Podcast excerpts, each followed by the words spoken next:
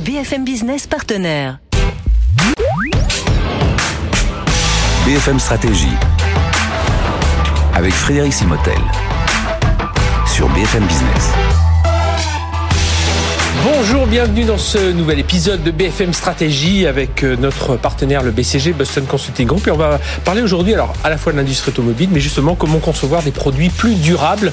Euh, vous savez c'est quand même la, la, la grande tendance hein, chez les constructeurs, c'est consommer moins euh, de, de, carburant et puis euh, on va voir le passage électrique mais aussi toute la phase amont de, de, conception de, de, la voiture et, et là bah, il faut travailler, ils peuvent pas travailler tout seuls, il faut qu'ils travaillent avec les, leurs équipementiers. On va parler de tout ça avec Michael Lemonique. Bonjour. Bonjour. Michael, merci d'être avec nous. Vous êtes directeur associé au BCG, responsable du centre d'expertise automobile pour le BCG Paris et du centre d'expertise R&D pour euh, l'Europe. Alors, première chose, alors l'éco-conception des, des, voitures, voilà, on, on, peut le définir globalement, mais si on rentrait un peu plus euh, dans le détail, est-ce que vous pouvez nous dire pourquoi c'est aujourd'hui un enjeu, enfin en quoi est-ce un enjeu essentiel pour les constructeurs? Il faut peut-être voir d'où on part. En fait, on part d'un parc et de produits qui étaient complètement carbonés, qui étaient mmh. complètement thermiques, il y a encore 5 ans, avec de l'hybride qui, qui, qui, se déployait. Mais on a vu une première vague avec l'électrification, et en parallèle, il y avait la vague sur le software. Et on l'a bien vu au CES cette année, en fait, l'électrification est maintenant vraiment partout. La question, c'est que si on veut, si on veut électrifier, c'est pour réduire l'impact environnemental. Mmh. Et l'impact environnemental, c'est pas seulement d'avoir une batterie dans une, dans une voiture pour qu'elle soit euh, fonctionnelle électrique euh, et pas à l'essence, c'est aussi l'ensemble du cycle de vie du produit. Comment est-ce qu'on arrive à avoir à utiliser moins de matière, moins de métaux euh, qui sont polluants à extraire, euh, qui, qui, qu'on utilise moins d'eau sur l'ensemble de la chaîne, qu'on arrive à avoir une logique de circularité mmh. sur l'ensemble. Et donc l'éco-conception des voitures, c'est pas seulement l'électrification, c'est l'ensemble euh, l'ensemble de la chaîne oui, optimisée pour l'environnement. On commençait à avoir réussi quand même sur la partie euh, thermique. Hein. On, a, on, avait quand même une certaine, on a une, beaucoup d'expérience. Je sais plus, je sais plus. Aujourd'hui, une voiture la standard, ça se recycle à combien? Oh, Ça se recycle à des, à des, à des proportions euh, souvent assez faibles. Mais ah pourquoi faibles? C'est pas parce que finalement les matériaux en eux-mêmes, on peut les recycler. L'acier, on peut le recycler, mm -hmm. on le recycle d'ailleurs. Mais même, même il y a un certain nombre d'élastomères qu'on peut recycler dans l'absolu sauf qu'ils sont complètement imbriqués ouais, euh, les uns avec les autres.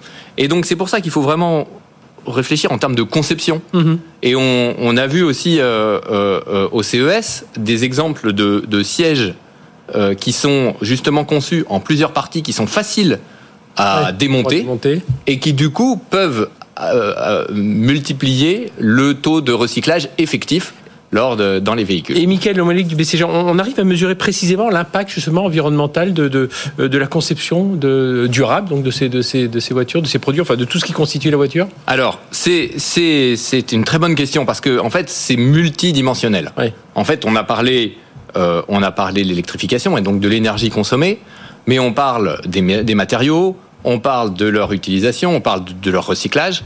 Donc, Aujourd'hui, ce qu'on considère, c'est qu'on peut réduire sur la plupart des produits existants dans l'auto, on peut réduire de 40% leur impact oui, environnemental. Et selon six leviers. Il y a un premier levier qui est vraiment de dématérialiser. Quand on passe, quand on passe une fonctionnalité qui est par exemple un bouton qui est physique, s'il devient virtuel, bah finalement c'est le, le logiciel qui travaille mmh, oui. et on utilise moins de matière. Donc la dématérialisation.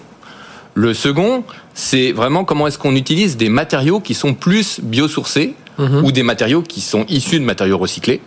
Et les matériaux, ça a un, ça a un impact euh, très important. Le troisième, c'est bien la décarbonation. Donc, euh, comment est-ce qu'on utilise moins de carbone euh, et on, plus d'énergie propre.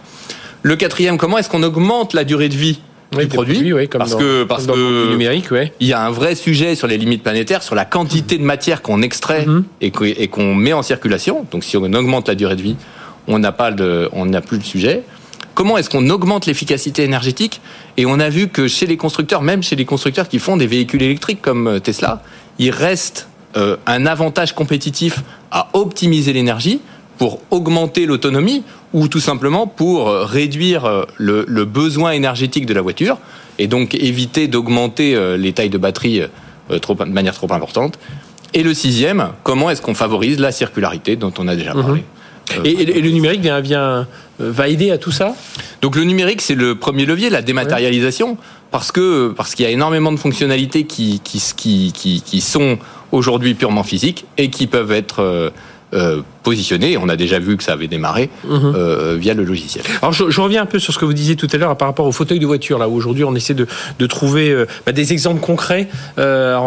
J'imagine que par le biais des jumeaux numériques, on peut mieux définir tout ça et puis faire ça par pièce et puis pour ensuite mieux, démonter.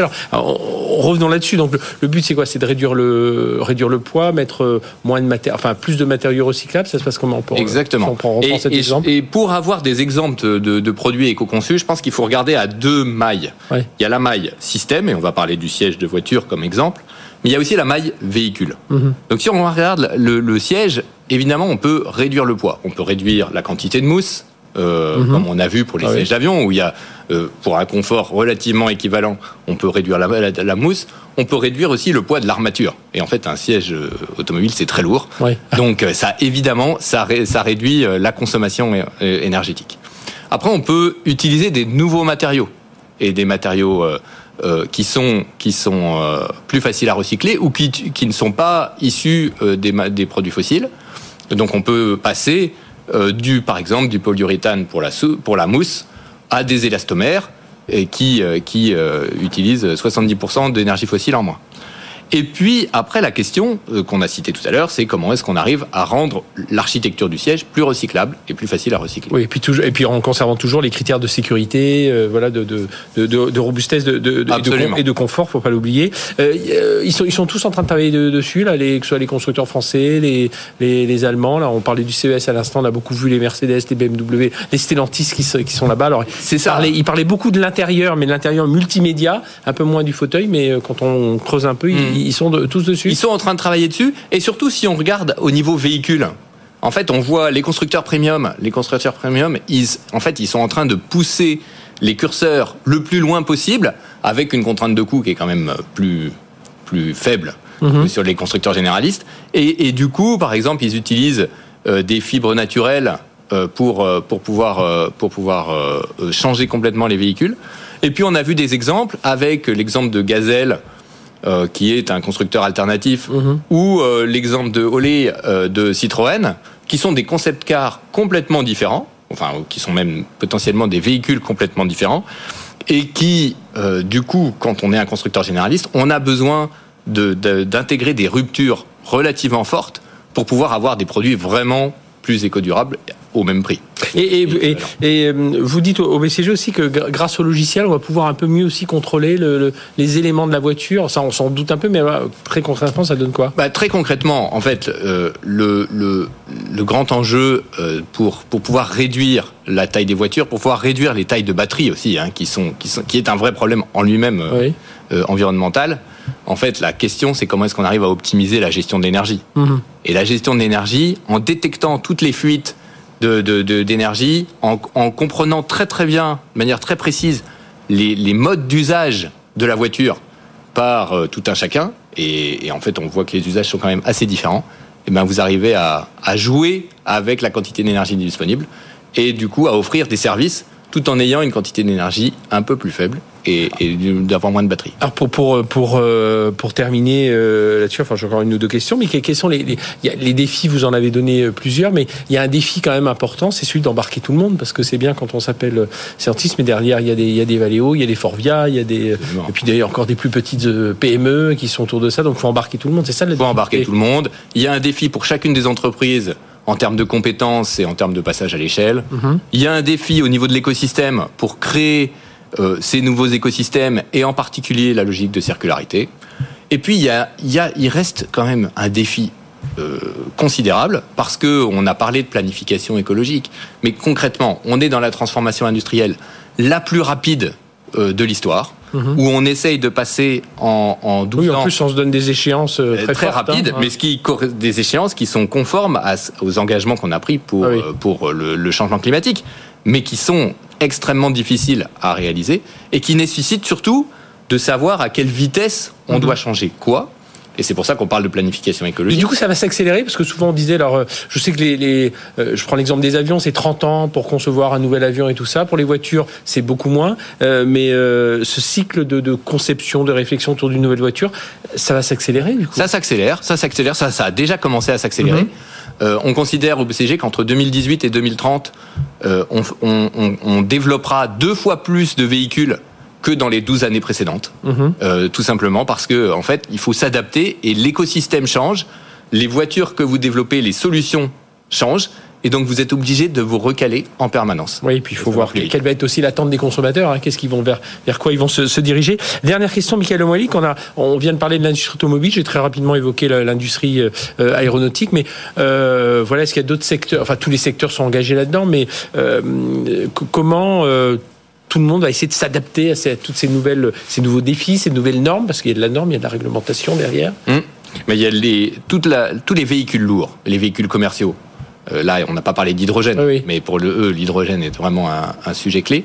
Mais c'est aussi euh, sur, des, sur des objets beaucoup plus euh, communs de tout un chacun. En fait, les produits de la, de la vie courante, les produits de consommation courante, doivent être reconçus. On introduit beaucoup de plastique mmh. dans ces produits-là. Aujourd'hui, on est, il y a, il y a un champ de recherche énorme et qui, avec des applications de plus en plus importantes pour, pour passer à des produits plus naturels, enfin, en tout cas, biosourcés. Oui, oui. Et puis aussi pour réduire la quantité de matière, soit en passant à des, à des objets plus compacts, plus légers, euh, euh, parfois passer du liquide au solide, hein, on l'a vu. Oui on l'a vu pour Ou du recyclage. Je, je, voyais au, au, CES Las Vegas, là, vous, vous l'évoquiez.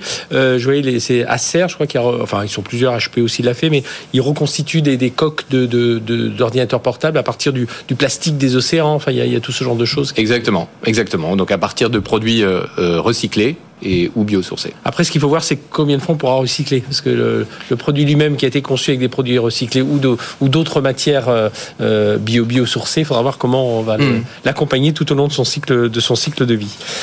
Merci, Michael Lemoilic. Je rappelle, vous êtes directeur associé au BCG, responsable du centre d'expertise automobile pour BCG Paris, du centre d'expertise R&D pour l'Europe. Et puis tout ça, alors, ça engage les industries, ça engage leur écosystème, mais ça nous engage aussi nous, hein, en tant qu'utilisateurs. On sera attentif maintenant à la façon dont, dont sont conduites les Je suis sûr que les, et on le voit déjà chez les constructeurs, le discours commence à changer. Avant, on, on parlait beaucoup du moteur, maintenant on parle beaucoup du, du multimédia euh, qu'on peut avoir. Et puis je pense que la, la, la, prochaine génération va plutôt s'intéresser à comment la voiture consomme, mais aussi comment la voiture est, est, conçue. Merci de nous avoir expliqué tout ça. Voilà, fin de, cette, de ce premier épisode euh, de, de, de, de la demi-heure. On se retrouve tout de suite pour un nouvel épisode BFM Stratégie.